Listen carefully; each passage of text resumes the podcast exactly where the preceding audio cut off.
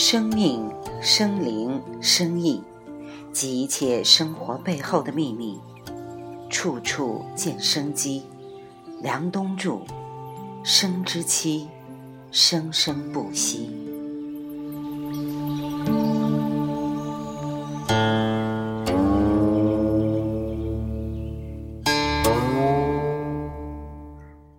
人世间有三大补，第一是睡补，就是在睡觉时接收地球磁场；第二是人补，找到让你欢欣雀跃、让自己觉得有生机的人；第三是乐补，找一个乐趣，不要花钱的乐趣，很多很花钱的乐趣太贵了。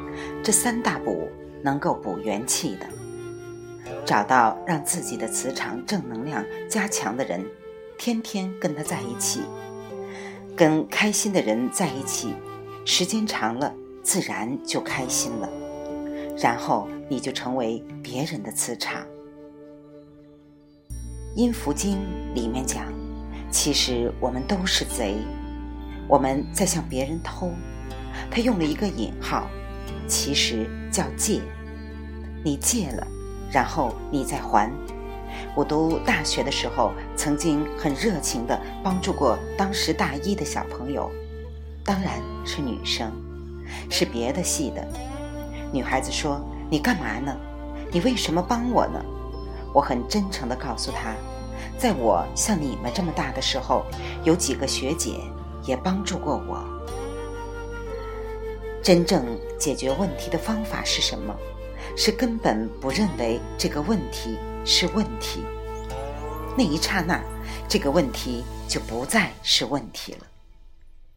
所以，我认为庄子是一个非常了不起的人物，就在于他在那个年代能够如此高瞻远瞩地看到宇宙的真相，或者人世间的真相。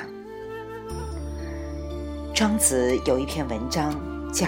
养生主，所以我认为养生这个观念，整个养生这件事情，都是庄子提出来的。我们天天讲养生，我们养生界的大佬应该是庄子，我们应该把庄子放在这里来拜。庄子思考养生的问题，他的解决方案是把养生放在后面。把逍遥放在前面，所以我反复的讲，我们怎么养生，唯一的方法就是跳出疾病。所以林杰老师说，天下无病，首先要在战略上藐视敌人，在战术上才能真正的重视敌人，因为那个时候你已经不纠结于他好还是不好。有很多人之所以不能够真正解决问题，是他们解决的时候老在纠结，应该不应该，好还是不好，对或是不对。你一去想这个，你的能量就不会专注在这件事情上了。所以，解决养生的问题要跳出养生来看，这个是庄子给我们最好的解释。庄子看到了生机，看到了没有用的东西能够对生有帮助，所以他为什么讲那个故事，要用一棵没有用的树来做一个结语？他认为，因为这一棵树没有用，所以他活了很久，以此来作为这一整篇的最后的结尾。因此，我们必须很清楚地意识到，让一切有用没有用的东西都变成真正的有用，而且很可能你认为最没有用的东西，其实是最有用的。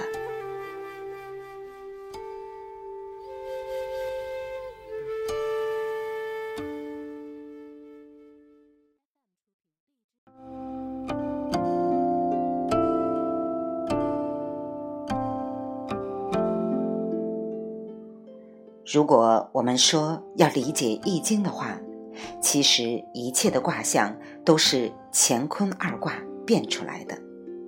什么叫觉者？觉者就是你清楚的知道，我应该自强不息，还是应该厚德载物？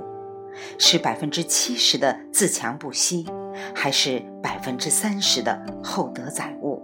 就是这样的。其实，所谓的《易经》的智慧，就是告诉我们，你现在处在百分之多少的乾，百分之多少的坤，它不是分离的，它是阴阳交互的。于是就形成了所谓的各种卦象。所以，要了解这六十四卦，基本上要了解乾和坤。乾卦讲的是什么呢？其实乾卦，所谓的天，翻译出来就是说，有一种东西，是我们觉得很神奇的，是永动机。牛顿一生都在研究什么东西是永动的，这个能量永远可以动。比如说地球在转这件事情，谁让它动起来的呢？就是有一个东西，它是永远在动的。你也不知道谁开始拨弄它第一下的。所有的物理学都在试图解答一个问题：谁是第一推动力？那好了，在我们不知道它怎么来的时候，那叫先天。我们现在看到的这个东西的现状，在没有来之前，我们先不讨论，我们就截取它一直在转的这个阶段。来看这个问题，于是叫涌动，它叫什么呢？天行健，君子以自强不息。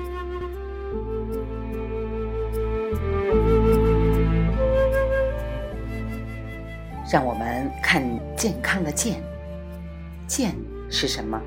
就是你的一气周流，一直在转，能够达到一直在转的状态。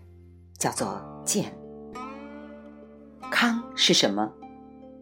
一条叫路，五条路汇在一起叫康，六条路连接在一起交叉的地方叫庄。中国古代人太高级了，我们现在的路口，一条路的路口，两条路的路口和五条路的路口，全都是这样去解释的。而古代人不是的，古代人非常细致的去描述这件事。所以，健康是什么？第一，你是不是能够有效的一气周流？你的力量是不是够？动力是不是足？第二，第五条路是不是通？这五条路是什么？就是五行或者五脏，它是不是通？阻力是不是够小？